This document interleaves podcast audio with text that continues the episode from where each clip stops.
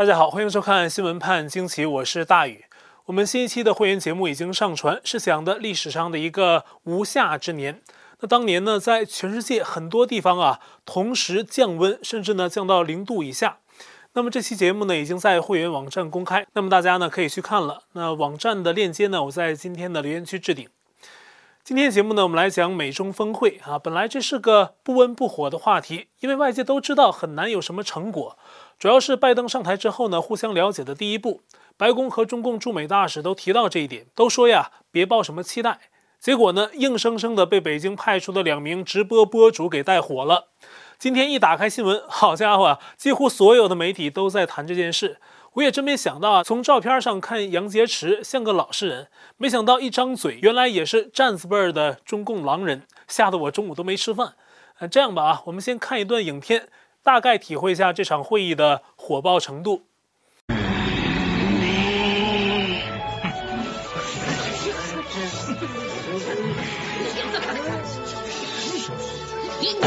你敢动我试试？试试就试试。怕你啊，兔子！嘿，要战是吧？不爽你很久了。战就战，你以为打广告呢？还战个痛呢？来战啊！来就来。怎么样？是不是一下就懂了？一会儿呢，我们就给大家介绍会上双方是怎么你来我往的。我觉得呢，杨洁篪和王毅这对搭档啊，在现今的网络时代，绝对不愁没工作。他们要是离开政府去做直播带货呀，做个 B 站的播主之类的，收入应该不菲，可以把本来沉闷的东西啊搞得如此活跃啊！没想到习的江山竟是如此多焦啊，焦点的焦。当然，您理解成焦虑的焦，我也没办法。我们从一开始说啊，那这场会议本月初就敲定了，是美国国务卿布林肯还有国防部长奥斯汀。本周呢，联合出访日韩两国，先去探访盟友，然后呢，两人分道扬镳。奥斯汀继续去印度访问，加强美印两国的军方的联系。然后呢，布林肯在携手白宫派出的国家安全顾问沙利文一起前往阿拉斯加的安克雷奇。那中方派出的选手就是主管外交的中央政治局委员杨洁篪。今年六十七岁，另一名中共外交部长王毅今年也是六十七岁。以上是美中双方各自最主要的两个选手啊，还有其他人。这场会议呢，没有在北京或者中国境内进行，而是在美国领土上阿拉斯加举办。这说明美国仍然是有主动权的。但这不就跟中共现在要称霸世界，把美国踩在脚下的心愿抵触了吗？所以，虽然中共力量啊现在仍远不及美国，这是事实。但是呢，膨胀的虚荣再加上对拜登政府的无视，致使中共从会前到开会呀，一路在骂爹骂娘，骂着走进会场，真是大国风范啊！美国这边也不客气，火上浇油啊！你来阿拉斯加开会，但我们可不管饭啊！而且呢，中共来开会的官员都必须强制性的接受病毒核酸检测。人在佛州的川普也补了一刀，说在阿拉斯加开会呀，都是便宜中共了，应该在华盛顿 DC 开会。啊，就这样，中共一直被制裁着，被美国怼着。特别是现在，连他们瞧不上的拜登政府都有人敢怼他们了。而且呢，第一次开会还得到美国领土上来听美国的训导，因为美国明确说要谈新疆、香港、台湾等等的人权问题啊。因此，种种原因吧。让派去开会的两大代表王毅和杨洁篪，如同满月夜变狼人一样，就这么走进了三月十八号晚在阿拉斯加安克雷奇的会议室。我们以下分成八个看点来说这场会议。第一，在中方代表入场的时候，杨洁篪明显是先酝酿好了情绪啊，即便隔着口罩，也能看出他一脸的不爽，也不看媒体，就这么走进会场。而王毅呢，比杨洁篪的官品呢小一点儿。是天天在外面表演作秀的中共外交部长，所以呢，不管怎么酝酿情绪，看到镜头总会下意识地表演一下，向镜头挥挥手。第二，因为美国不管饭啊，杨洁篪和王毅可能没吃好，在入场前特意交流了一下吃的问题，还讲得比较大声，在场媒体的镜头呢都拍到了，那传达出了一种美国没有招待好客人的委屈之感啊，这种感觉油然而生。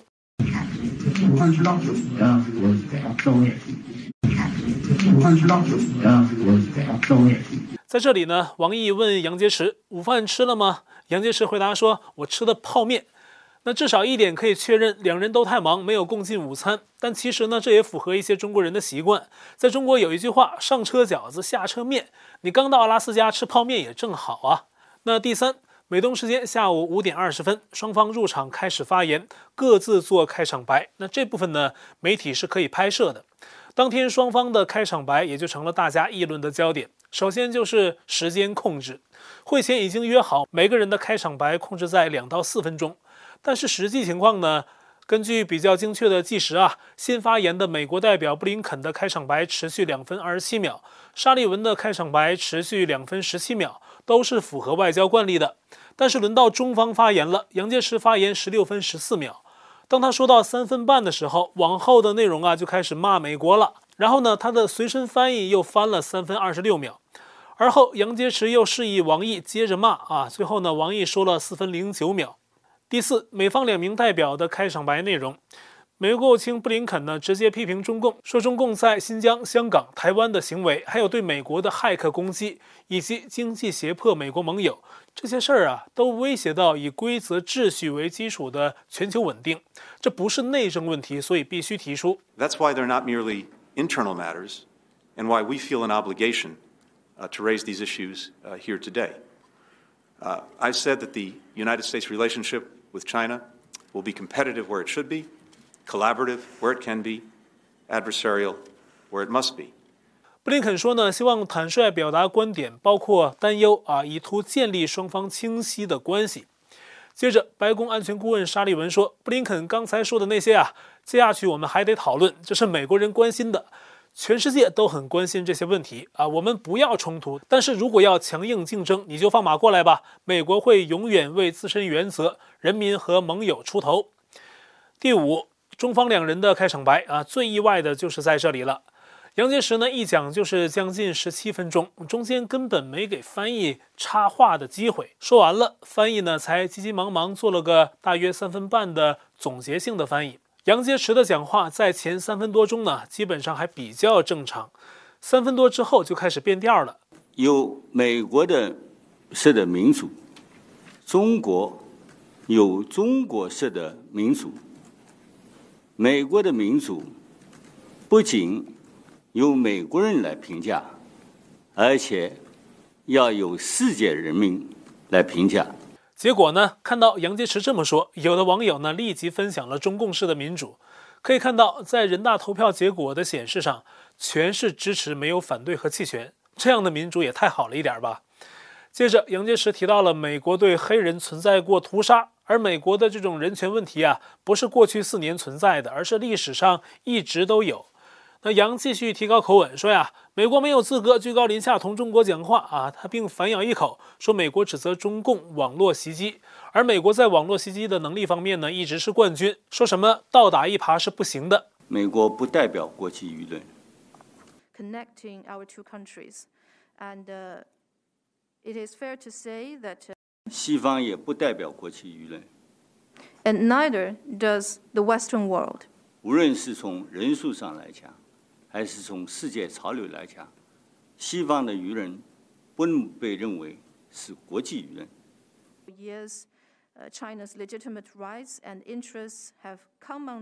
所以，我们希望美国在讲什么普世价值啊，什么国际舆论的时候啊，想想自己啊，心里是不是踏实？因为你们不能够代表。你们只能代表美国政府。王毅在随后的发言中啊，延续了杨洁篪的无赖口吻。不过呢，他的重点是暗示美方要取消过去四年川普政府对中共施加的压力。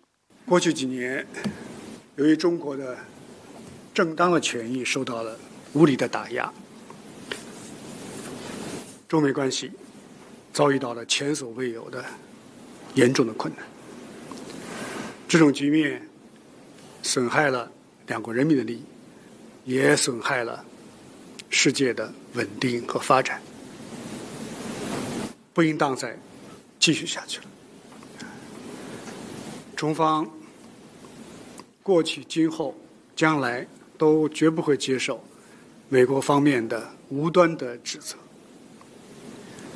同时，我们要求美方要放弃动辄干涉中国内政的这种霸权的行径。这个老毛病应该改一改了。我尤其要在这里指出的是，就在三月十七号，美方竟然在涉及到香港问题上再次升级对中国的所谓的制裁，这种粗暴干涉中国内政的行径。可以看到，中共这两个人呢，说话完全是黑白颠倒、是非混淆。王毅还特意说，在会谈前一天，美方发起了对中共的新一轮制裁，称这不是所谓的待客之道。最后，王毅和杨洁篪两个人的谈话，再加上翻译的时间，已经超过半个小时，严重超出预定的时间。那第六个看点就是美方叫停了按规定时间原本要出场的记者，叫他们留下继续拍。而且呢，在王毅发言的时候，沙利文和布林肯互传纸条，不知道呢是否就是为了延长记者停留的时间，以便让美方对中共的违规超时做出回应。Thank you very much. Given, uh, hold, hold on one second, please. Hold on one second. 在中共代表发言之后，美方代表留下记者延长发言。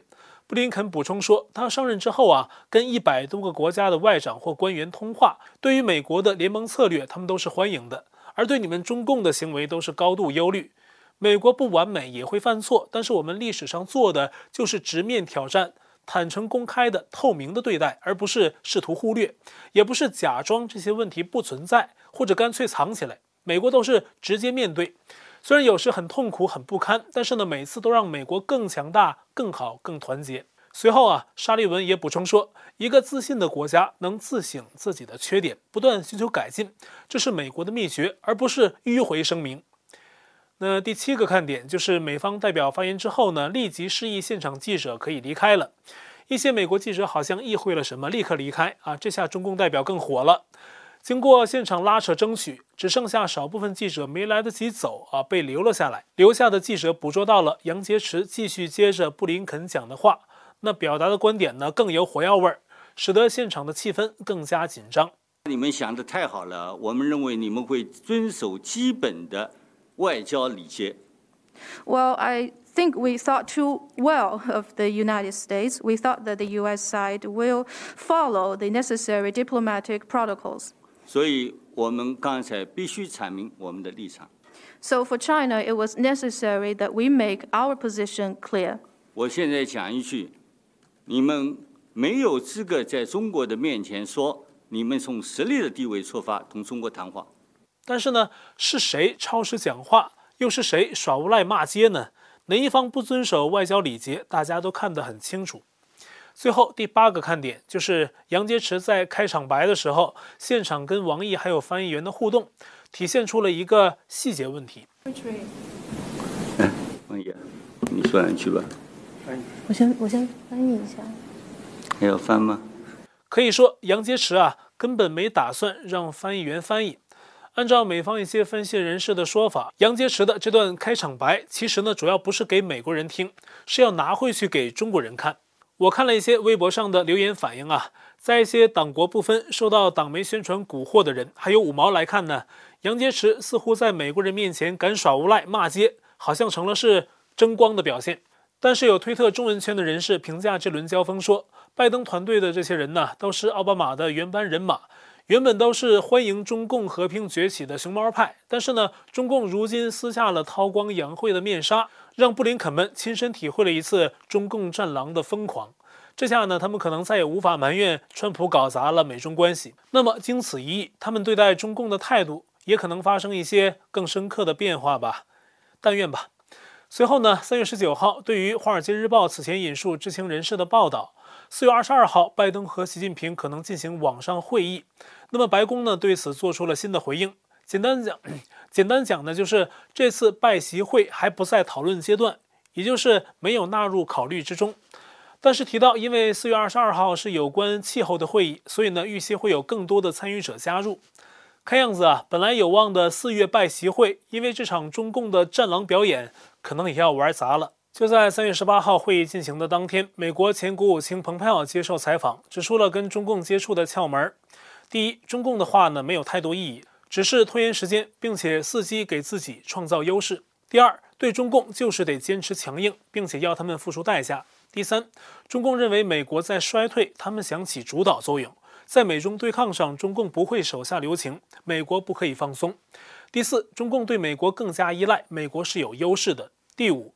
蓬佩奥强调，这里他指的全是针对中共，而不是中国人民。此外呢，蓬佩奥也提出担心、忧虑呢，拜登的国务卿布林肯只是嘴上强硬，在接下来跟中共谈协议的时候，会顺从中共的一些条件，而不是符合美国利益的条件。而这次会议，杨洁篪敢于这样讲话，也可能是此前的一系列动作呀，拜登政府并没有让中共感觉到疼。他们可能认为美国县政府比较软，所以呢，杨洁篪才敢在第一次见面上就敢这样无理叫嚣。有网友分享出了一张杨洁篪当初跟蓬佩奥见面的照片，这虽然只是双方互动的一瞬间的影像，但估计呢，这个是中共官媒绝对不敢放的。如果杨洁篪敢当面那样对待蓬佩奥，那就等着收拾吧，是吧？三月十九号，拜登在登上空军一号的时候，三次在爬梯上摔倒，成了很多媒体报道的吐槽点。他的体能还有目前的智能啊，以及家族跟中共的内幕关系，一直为人诟病。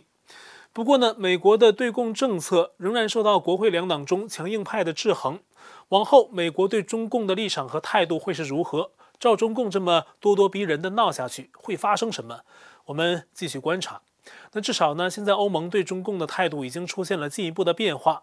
三月十七号，欧盟各成员国一致同意就新疆维吾尔人遭受大规模的迫害问题对中共实施制裁，包括四名中共官员，还有一个实体。那么制裁内容啊，包括履行禁令，还有冻结资产等等。具体制裁对象的名称，本月二十二号会公布。这是欧盟三十年来首次对中共实施这样的制裁，之前一次呢，还是一九八九年六四的时候。虽说对中共施压仍显不足，不一定让中共感觉到疼，但是呢，至少对欧盟来说，总算迈出了一小步。而中共则在第二天大喊要反制欧盟。三月十八号，美国联邦参议员里克斯科特也提出了重磅法案，名为《中国贸易关系法案》，要剥夺中共的永久性正常贸易关系地位。就是撤销永久最惠国待遇，将对中共的贸易定位踢回到二零零一年中共国加入世贸以前。中共如果想保持最惠国的地位，要经受美国每年评估一次。那这项法案呢，还要等待国会的表决。而取消最惠国待遇的条款，包括使用或提供奴工劳动、强制堕胎或绝育、阻碍宗教自由活动等等。其实中共满足所有取消最惠国的条款，它现在仍是永久最惠国，就已经是对美国还有世界的一种侮辱。而中共对美国可是防得厉害。根据一项新传出的消息，中共军方内部下发禁令，要求所有中共军队的营区还有家属大院都禁止美国特斯拉汽车开入。那有的军队家属院的亲属啊，接到了相关的通知，他分析说呀，这是当局害怕这款美国的电动汽车。其自带的三百六十度内置摄像头会拍到什么敏感数据或者是秘密，这可真是可笑哈！